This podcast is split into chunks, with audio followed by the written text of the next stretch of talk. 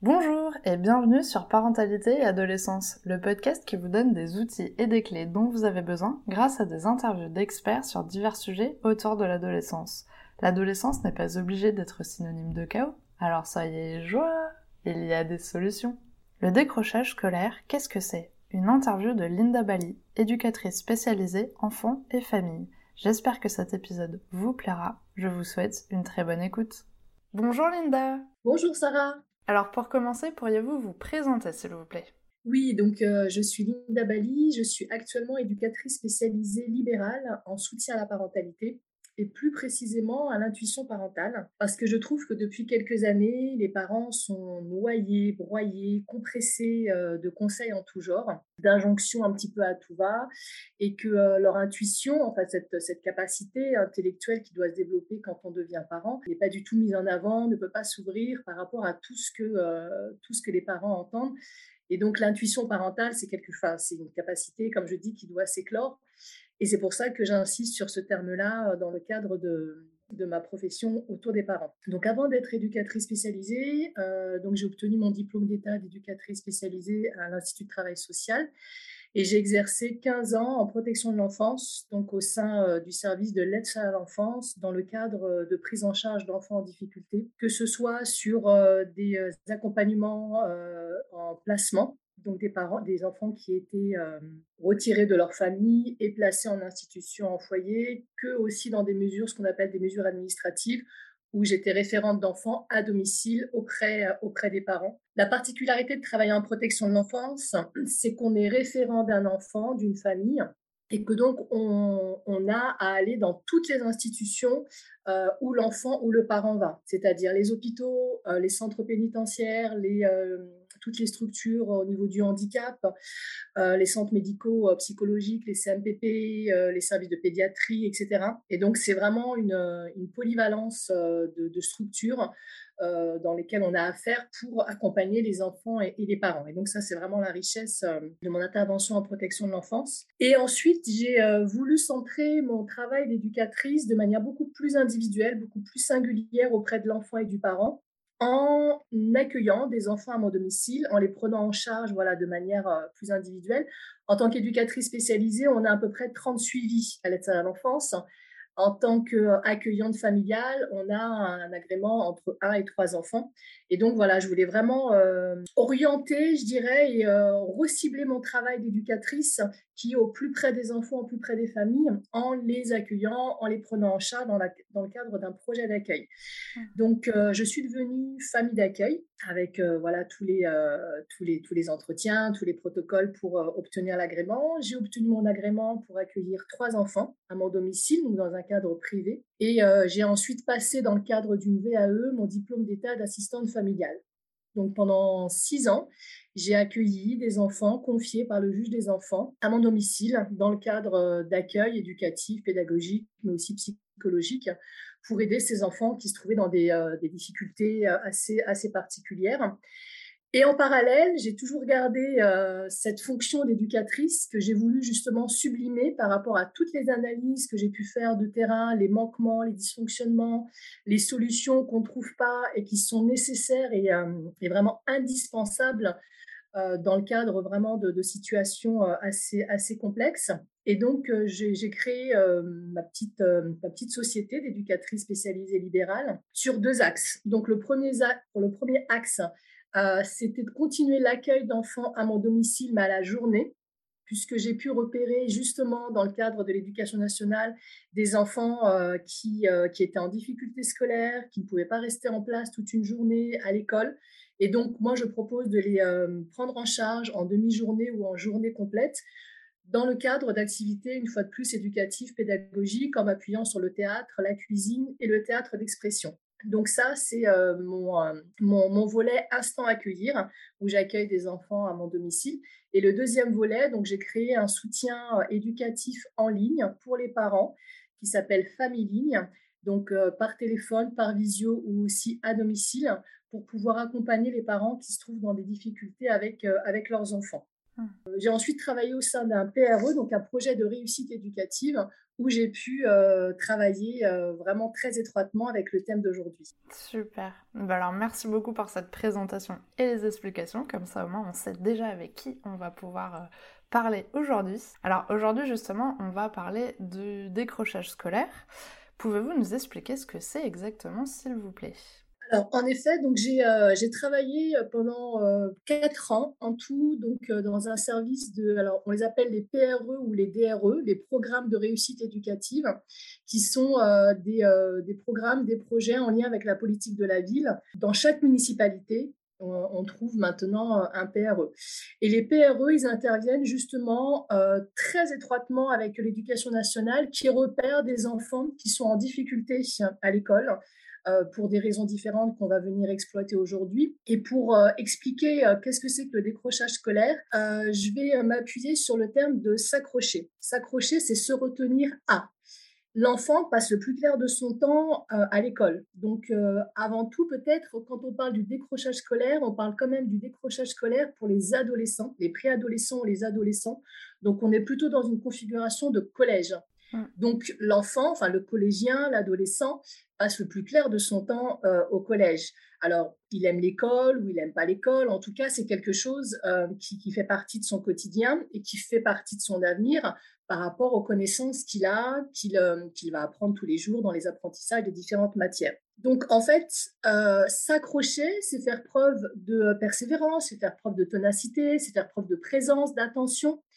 Et le décrochage, justement, hein, je parlais du terme d'accroche, ben, le décrochage, c'est quand l'enfant va en fait ben, décrocher complètement de cette attention, de ses intentions d'apprendre, d'aller à l'école. Et c'est en ça, on va parler en fait de décrochage scolaire, c'est-à-dire dans l'attitude de l'enfant, il va y avoir un moment, pour des raisons aussi qu'on va exploiter, où l'enfant va complètement décrocher. Alors décrocher, euh, c'est plutôt dans l'attitude du collégien, c'est-à-dire euh, ça va pas être spécialement dans dans l'absentéisme ou dans le retard parce que pour l'enfant c'est important quand même de venir à l'école puisqu'il a euh, ses amis, il a un rythme, euh, il n'aime pas être seul, hein, l'adolescent, le préadolescent n'aime pas être seul, mais ça va être plutôt dans tout ce qui est devoir, rendu de copie, dans les euh, contrôles où on va avoir un, un, devoir, un rendu complètement, complètement vide, un enfant qui est plus du tout attentif à ce qui se passe en cours, qui est plus dans la participation, euh, qui décroche. Voilà, c'est vraiment le, c'est vraiment le terme quoi, hein, comme un, cadre qui est posé euh, sur un mur qui est tenu, et eh ben il se décroche donc il tombe. Et bien évidemment, plus il y a de la prévention euh, en amont, plus il est, euh, il est évalué ou en tout cas euh, on, peut constater ce décrochage tôt et plus les risques et les conséquences sont moindres.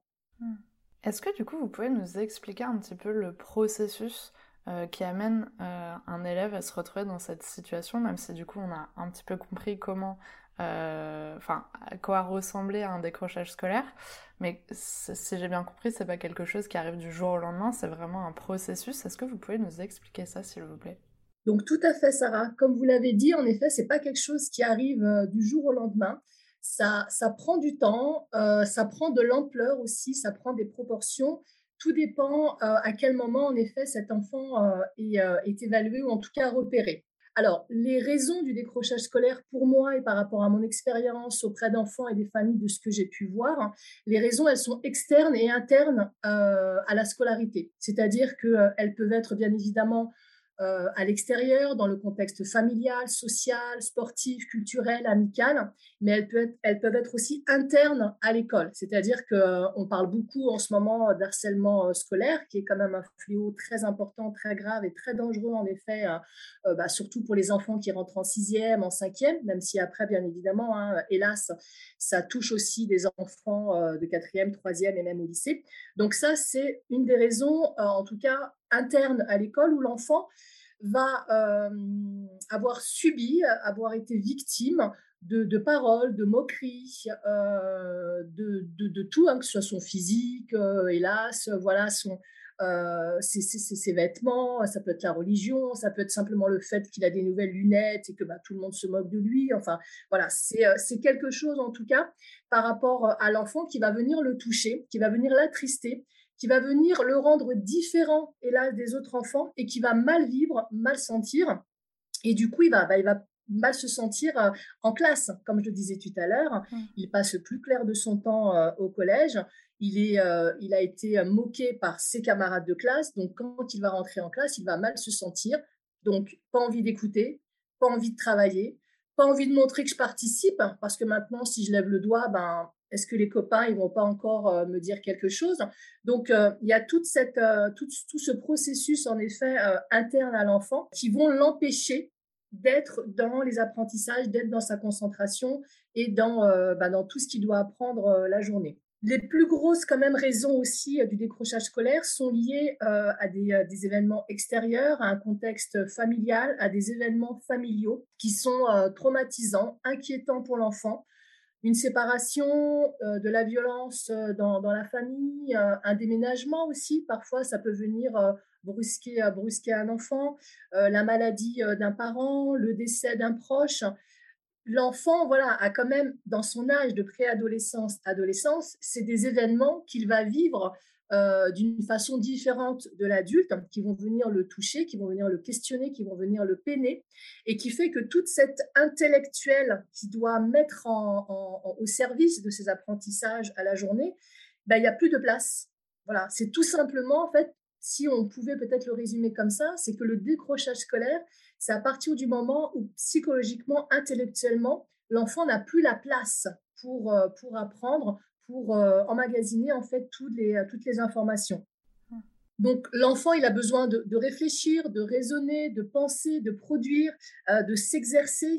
Et si euh, un, gamin qui vit euh, de la maltraitance à, la maison, euh, qui vit un harcèlement, qui, qui a vécu un événement compliqué, voilà, je ne vais peut-être pas tous les dire, mais en tout cas, un événement compliqué et traumatisant, et eh ben, toutes ces facultés cognitives, en fait, ne sont plus, enfin, il, ne, peut plus les, les, compter dessus, s'appuyer dessus pour pouvoir être complètement, euh, complètement euh, libre et attentif en classe. D'accord.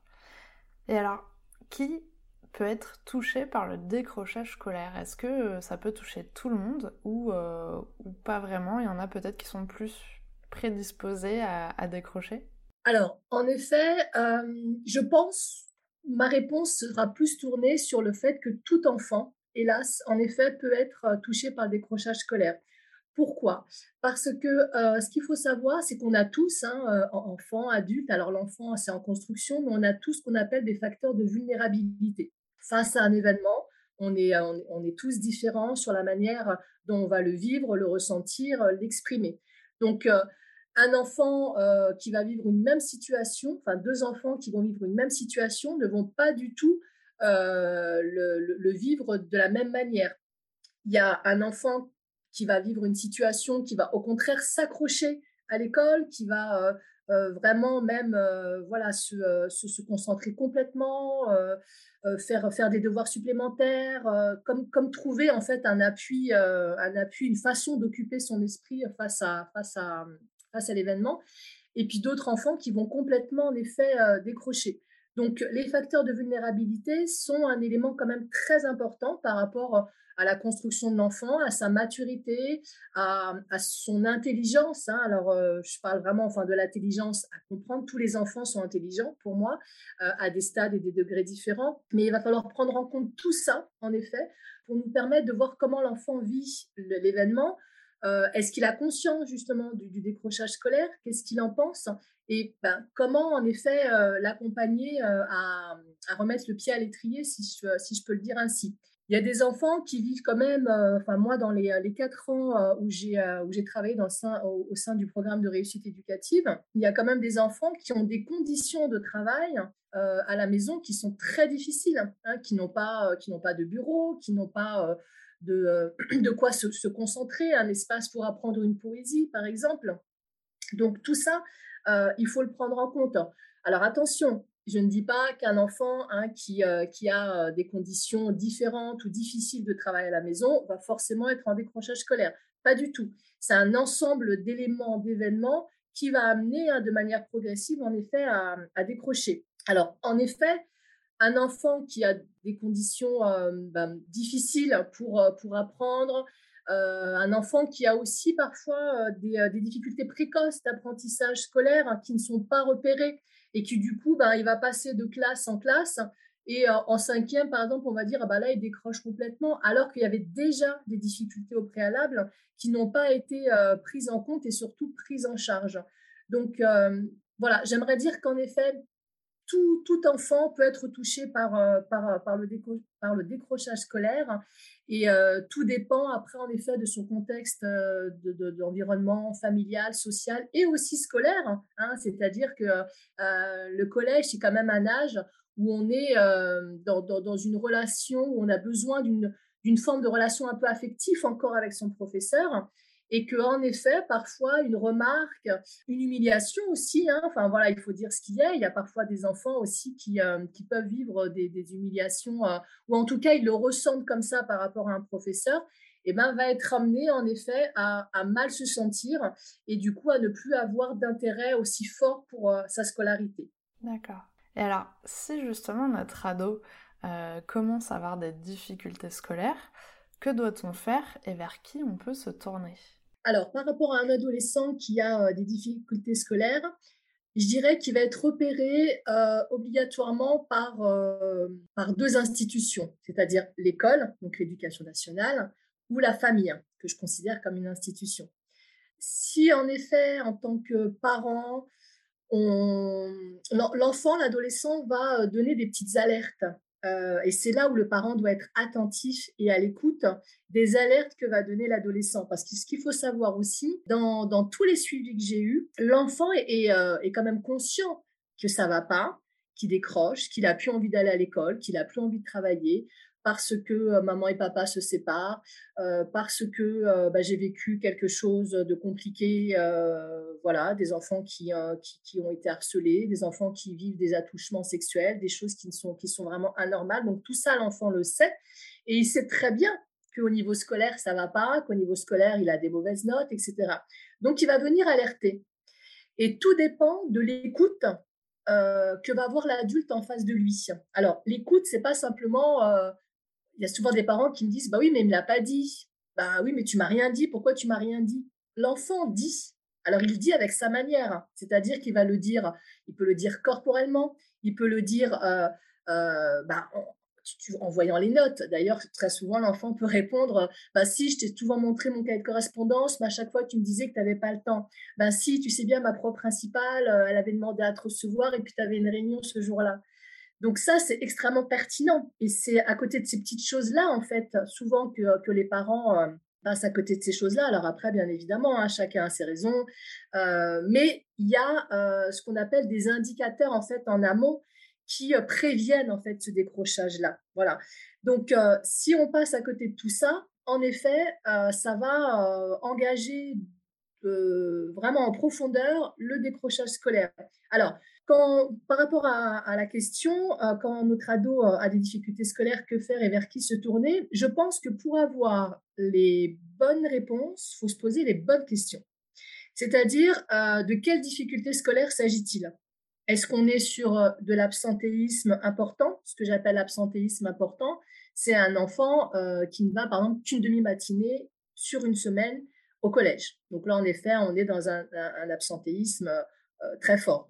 Est-ce qu'on est sur euh, des, problèmes de retard? Est-ce qu'on est sur des problèmes de comportement, d'attitude en cours? Est-ce que c'est simplement avec un professeur, avec l'ensemble des professeurs? Est-ce qu'on est sur euh, des difficultés de concentration, d'apprentissage, de devoirs à la maison, de rapport aux matières, de rapport aux professeurs? Voilà. Donc il faut alors quand je le dis, on, pourrait avoir l'impression, ah bah oui, mais c'est trop long, puis moi j'ai pas le temps de faire ça, et puis comment on peut le constater? Mais une fois de plus, c'est un panel, hein, un petit panel de couleurs, et après chacun vient y, piocher euh, ce qu'il a envie. C'est aussi de savoir depuis quand. Depuis quand on a constaté, ou l'établissement scolaire a constaté euh, ce décrochage euh, scolaire? Qui vous en a parlé? Comment on s'en est aperçu? Voilà, parce qu'il faut toujours partir quand même euh, de, la base, de la racine. Il y a toujours un événement ou quelque chose qui fait, qui a déclenché en fait ce, décrochage. Alors ensuite sur euh, sur vers qui se tourner, ben moi, ce que j'aimerais dire, c'est euh, les parents. Hein, voilà. Enfin, moi, moi, je, travaille et je bataille pour euh, mettre en avant euh, les parents dans l'éducation de, leurs enfants. Donc, la première chose, c'est de se tourner vers soi, c'est-à-dire d'oser aussi se poser la question en tant que parent est-ce que j'ai été à l'écoute? Est-ce que j'ai été disponible? Est-ce que je le suis? Est-ce que je le suis pas? Mais pas dans une forme de culpabilité. On est parent, on doit partir le matin pour aller travailler, on doit assurer euh, voilà le budget, le salaire, les activités, etc. Donc euh, pas dans une forme de culpabilité, mais en tout cas, ça va permettre de se dire ah ben en effet là je suis très prise par mon travail en ce moment parce que je suis sur un projet ou je suis sur une mutation ou autre, mais là en fait ma fille, mon fils est en train de me dire qu'il y a quelque chose qui ne va pas. Et surtout, là où je devrais insister, c'est le fait de prendre le temps de réfléchir un petit peu à tout ce qui, euh, tout ce qui vient euh, comme réponse aux parents. Donc la première personne, en effet, c'est de se tourner vers le parent. Et puis ensuite, euh, ou en parallèle, même je dirais, auprès de l'équipe éducative, de l'équipe enseignante, votre enfant a un professeur principal qui doit être au courant de tout le cheminement, tout le parcours, de tout ce qui se passe pour votre enfant. Vous pouvez très bien, s'il n'a pas le temps sur le moment, lui dire, ben voilà, j'aimerais vous rencontrer dans une semaine, est-ce que je pourrais avoir euh, un rendez-vous? Et puis surtout, lui, ça va lui permettre de prendre le temps d'aller sonder tous les professeurs, etc. Vous avez aussi le CPE qui euh, doit être informé aussi du parcours de, votre enfant. Et puis, en fonction de la difficulté, de ce, que, euh, de ce qui est peut-être envisageable, vous avez tout le secteur psycho-éducatif, je dirais, au niveau de l'école, donc du collège, que ce soit la psychologue, l'assistante sociale, l'infirmière, pour essayer de comprendre en effet le comportement de l'enfant ou en tout cas ce décrochage scolaire. Et peut-être, dernière chose, bien évidemment, peut-être que vous l'avez compris dans un petit peu ce que je viens de vous exposer, la personne vers qui se tourner, c'est quand même l'enfant, le collégien. C'est lui qui a les réponses, euh, mais, vraiment, hein, parce que même si ça met du temps, et si au début, ben, on sait le comportement des adolescents, ils vont vous dire, mais je sais pas, mais non, tout va bien, etc. C'est de prendre le temps avec l'adolescent, avec votre enfant, de comprendre qu'est-ce qui se passe. Voilà. Merci beaucoup. Alors justement, on arrive à une question euh, importante pour les parents. Est-ce que vous avez des astuces justement à donner aux parents pour éviter le décrochage scolaire et peut-être essayer justement de communiquer avec cet ado qui pourrait être un peu récalcitrant au début? Alors écoutez, vous avez fait ma réponse, je crois, Sarah. Vous avez parlé du terme communiquer. Et c'est extrêmement important. En effet, communiquer avec son enfant, apprendre à communiquer avec son enfant. Très souvent, euh, on a, et je parlais justement dans mon introduction que je trouve que les parents depuis quelques années ne sont pas du tout aidés dans il faut faire comme ci, il faut faire comme ça, il faut pas faire comme ci, etc. Qu'est-ce que c'est communiquer en fait? Communiquer, on pense que ça passe uniquement par la parole. Euh, et il y a des parents, voilà, quand on va leur dire, mais il faut communiquer, il faut parler avec votre enfant, ils vont nous dire, mais oui, mais je le fais tous les jours quand il rentre, euh, ou tous les samedis, on a un temps ensemble, ou tout, etc., etc. Communiquer, c'est pas simplement par la parole. Voilà, vous avez votre rôle en fait en tant que parent de cadrer, d'encadrer la scolarité de votre enfant, en tout cas euh, maternelle, primaire, collège. Voilà, c'est dans votre fonction, c'est dans votre rôle. Il faut être là de la manière dont vous pouvez être là. Donc communiquer avec l'enfant, c'est euh, aller chercher comment ça se passe à l'école, comment, euh, quelles sont, quelles sont ses difficultés. Donc là, on parle bien à partir du moment où il y a du décrochage scolaire. Hein. Donc communiquer, c'est aller chercher euh, aller voir avec lui comment il fait ses devoirs, aller prendre en fait plein de, petites, euh, de petits éléments qui vont vous permettre de connaître non pas votre enfant, mais le collégien ou la collégienne qu'il est en fait. Parce que euh, le parent, il part le matin, l'enfant, il part le matin, chacun va, va faire ce qu'il a à faire, le parent en activité professionnelle et l'enfant au collège. Et dans la tête d'un parent, bien évidemment, l'enfant va au collège, la journée se passe très bien, il rentre le soir et voilà mais il se passe énormément de choses quand même dans une journée scolaire au collège par rapport à votre, par rapport à votre enfant. Et c'est en ça où je dis qu'on ne connaît jamais assez ou suffisamment son enfant dans la posture euh, d'élève, de collégien. Euh, voilà, si aussi on ne va pas chercher, si on ne va pas essayer de comprendre, d'observer, on ne connaît pas euh, spécialement son enfant. Donc, Communiquer, c'est euh, simplement à un moment donné peut-être venir s'asseoir quand il est en train de faire un devoir. C'est une manière de communiquer parce que communiquer, c'est être là, être à côté, sans bien évidemment s'immiscer dans, son devoir ou autre, mais ça va vous permettre de voir comment il se concentre, comment il se déconcentre, euh, comment il produit, euh, etc. Enfin, et y compris après de pouvoir aussi apporter des éléments que n'ont pas forcément les enseignants dans le cadre de qui est l'enfant à la maison. Très souvent, dans les réunions, quand les parents sont, convoqués ou invités à un entretien, le professeur demande souvent euh, comment il travaille à la maison. Euh, et les parents vont dire bah oui, oui, il travaille, hein. mais comment il travaille voilà, mmh. comment il travaille Est-ce que, enfin, voilà, c'est tout plein de choses qui sont qui sont importantes à savoir. Alors, au niveau des conseils, donc je parle de communiquer. J'aimerais rajouter peut-être trois autres mots donc, euh, qui, sont, qui sont en lien. Communiquer, écouter, parler, observer. Voilà. Tout ça, il faut que dans, que dans l'esprit d'un parent, ce soit toujours présent, euh, communiquer, observer, parler et écouter. Voilà. Écouter, c'est pas simplement être dans un échange de paroles. On peut écouter et se taire. Et, dans cet âge-là, euh, par rapport voilà, à, mon expérience, je trouve que euh, les adolescents ne sont pas assez écoutés. Ils ont besoin de parler, mais très souvent, le parent va venir répondre, va venir entamer en fait un discours, une discussion. Mais parfois, vraiment, enfin, je vous conseille juste d'écouter votre adolescent. Et un adolescent qui va dire, par exemple, euh, alors je vais être un peu grossière, mais il faut que je parle de la manière dont parlent les adolescents. Oh, ma prof d'histoire, elle me fait chier aujourd'hui, elle m'a mis au fond de la classe. Alors on va dire, bah, pourquoi t'as mis au fond de la classe? Peut-être parce que c'est toi qui, peut-être, etc. De laisser, en fait. Votre enfant, là, il est en train de vous donner un message, quelque chose qui ne lui a pas plu, quelque chose qui a été compliqué pour lui, ou en tout cas, quelque chose qui s'est passé forcément et qu'il est en train de vous transmettre et de le reprendre plus tard. Voilà. Et toutes ces petites phrases, euh, qui passent inaperçues parce que les parents sont dans un, quotidien, dans une, euh, euh, voilà, dans, une rapidité, dans une vitesse. Enfin faut tout gérer. On rentre le soir, faut faire ci, faut faire ça, etc. Et puis hop, l'enfant dit une phrase, mais en fait, pour moi, il balance une phrase. Voilà, je me permets de le dire comme ça, parce que c'est un message très fort qui induit le malaise ou le mal-être de, de l'enfant. Donc, être à l'écoute de son enfant, c'est vraiment important. Être à l'écoute aussi de la manière dont il se réveille, euh, parfois, euh, on dit oui, oh là là, le matin, euh, il met du temps à se lever. Mais c'est pas rien. Un adolescent qui doit aller en cours, qui met du temps à se lever, certains jours aussi. Voilà. Pourquoi, par exemple, le mardi matin, quand il a deux heures de physique et deux heures de maths et qu'il n'est pas du tout scientifique, par exemple, il va toujours être en retard. Voilà.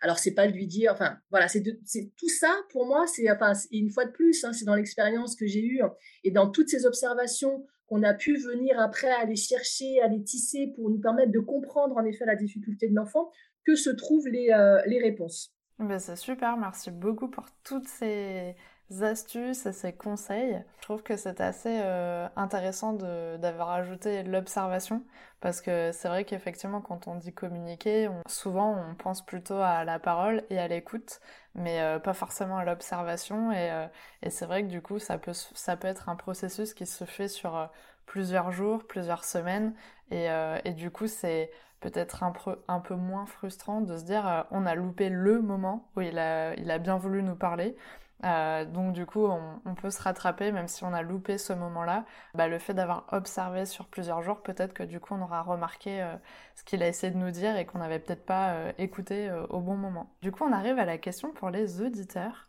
Avez-vous un message à transmettre aux personnes qui nous écoutent aujourd'hui? Alors justement, je rebondirai sur votre notion de temps. Voilà, peut-être qu'il faut se donner plus de temps s'accorder du temps, ne pas être dans l'urgence, ne pas être dans ce que j'appelle le forcing par rapport euh, aux enfants, parce que euh, la scolarité, c'est quand même, euh, une fois de plus, quoi, le quotidien de l'adolescent. Et il y a des choses qui sont, qui sont difficiles pour l'adolescent, qui ne va pas pouvoir exprimer ou qui ne va pas vouloir exprimer, mais c'est pas grave, c'est parce qu'il va pouvoir les gérer. Mais il y a d'autres choses qui sont euh, quand même, euh, c'est un âge particulier. Alors moi, j'aime pas trop employer euh, ce terme de, crise d'adolescence parce que ben, ça fait quand même peur, hein, enfin le mot crise, voilà. Et puis je trouve que que les jeunes ne sont plus spécialement en crise enfin, de, de, l'adolescence, mais ils sont dans une étape. Voilà, c'est en fait une étape d'évolution par rapport à leur âge, par rapport à tout ce qui, tout ce qui se passe pour eux et prendre le temps de, comprendre l'enfant, de voir ce qui se passe, et ben ça va permettre par exemple de répondre efficacement à son enfant qui va pouvoir nous dire euh, j'ai pas envie d'aller à l'école ce matin. La première réaction d'un parent, c'est non mais voilà comment ça, tu te lèves, tu vas à l'école, etc., etc. Alors que, est-ce que c'est si grave que ça? Voilà, on a pu voir par rapport à, toutes ces périodes-là de, de, confinement, ces manières d'adapter la scolarité, de faire cours différemment. On a pu voir que l'école peut se faire euh, quand même différemment, qu'ils euh, sont très intelligents euh, entre eux, ils sont très futés pour attraper les cours, etc., etc. Donc de se poser la question, est-ce que c'est si grave qu'ils n'aillent pas à l'école aujourd'hui? Et est-ce que je ne vais pas apporter de la gravité, en fait, au malaise ou au mal-être qu'il est en train de me signifier en me disant qu'il n'a pas envie d'aller à l'école aujourd'hui? Parce que un enfant qui n'a pas envie d'aller à l'école, alors, on va laisser de côté hein, ce que disent euh, voilà, la, plupart, euh, c'est parce qu'il est feignant, etc., etc. Il faut pas oublier quand même que l'école, c'est le lieu de socialisation, c'est le lieu en fait où il y a, où a l'amitié, hein, tous les, tous les liens euh, sociaux avec les copains, les copines, les amis, les amoureuses, les amoureux, et que en général, enfin l'adolescent, il préfère aller à l'école que, que rester à la maison. Donc à partir du moment où l'adolescent vous dit qu'il n'a pas envie d'aller à l'école ou qu'il est en retard, c'est qu'il y a quelque chose qu'il faut aller chercher, qui n'est pas spécialement grave, hein, je, ne veux pas inquiéter le parent, mais qui alerte sur un message. Une fois de plus, peut-être, voilà, quand vous parlez de message, si j'ai un message à donner aux parents, euh, d'être attentif au message de vos enfants, voilà, qui doit vous alerter d'une manière ou d'une autre. Et vient en effet le temps, prendre le temps de. Donc, de se poser la question, en effet, est-ce que c'est grave si mon enfant euh, rate l'école aujourd'hui? Voilà, de se poser cette, cette première question. Et en fait, ça va de lui accorder ce, besoin, parce que là, il est en train de vous exprimer un besoin. J'ai besoin de rester à la maison aujourd'hui. C'est aussi lui éviter peut-être d'aller à l'école dans une attitude où il n'est pas bien. Et là, de se faire remarquer, de se faire opérer, de se faire exclure, et puis tout, tout, ce qui, tout ce qui va derrière. Parce que si vous, en tant que parent, vous n'avez pas entendu son message, il va aller le répéter à un autre adulte au collège qui ne va pas être dans les mêmes disponibilités que vous et qui ne va pas être euh, à l'écoute en fait de ce message et qui va dire bon t'as pas envie de travailler? Bah, tu prends la porte. Donc du coup votre enfant voilà va se faire euh, va se faire exclure. Enfin après il y, a bien évidemment hein, des normes etc au niveau de l'éducation nationale. Mais peut-être de privilégier en effet cette bulle familiale où votre enfant vous dit quelque chose c'est à vous de vous en occuper et de voilà de permettre de différer cette journée-là. Hein. les parents sont là justement pour justifier les absences, les retards, donc euh, c'est des choses qui peuvent se justifier. Et bien évidemment, en indiquant à l'enfant, eh ben écoute, en effet, je, vois que tu n'as pas envie d'aller à l'école, il y a, peut-être quelque chose qui se passe pas bien. Là, tu vois, je dois partir au travail, euh, mais on va en reparler. Et de le dire vraiment euh, en regardant l'enfant. Et quand je parlais tout à l'heure d'observer de cette posture, c'est aussi votre posture en tant que parent ça va être différent euh, un maman, une maman ou un papa qui va dire bon tu veux pas aller à l'école, écoute, eh ben reste ici et puis on verra ce soir, qu'un parent qui va dire ce que je viens de vous dire, voilà, je vois bien qu'il y a quelque chose qui va pas. Là, tu sais bien que je dois partir au travail. Par contre, euh, voilà, ça me questionne. Donc je te rappelle tout à l'heure et puis on en reparle. Repose-toi bien. Voilà, quelque chose où l'enfant, bah, du coup... Euh, il n'y a pas de stress. Il n'y a pas de stress et surtout, mon parent me considère. Mon parent a entendu mon message, mon besoin. Donc, je dirais que c'est même peut-être parfois 10 à 20% de la solution par rapport à son problème. Hmm. D'être, d'être, comme je vous disais, hein, l'adolescent, il a besoin d'être écouté, reconnu.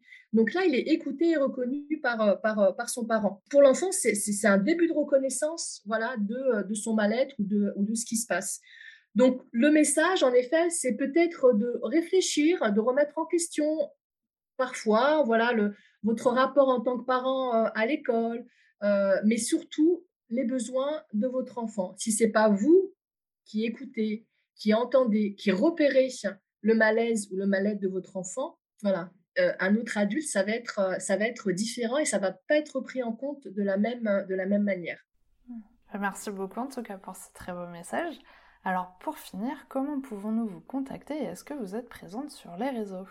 Oui, alors moi je suis présente sur euh, Instagram sous le nom donc de Familigne, F-A-M-I-L-I-G-N-E.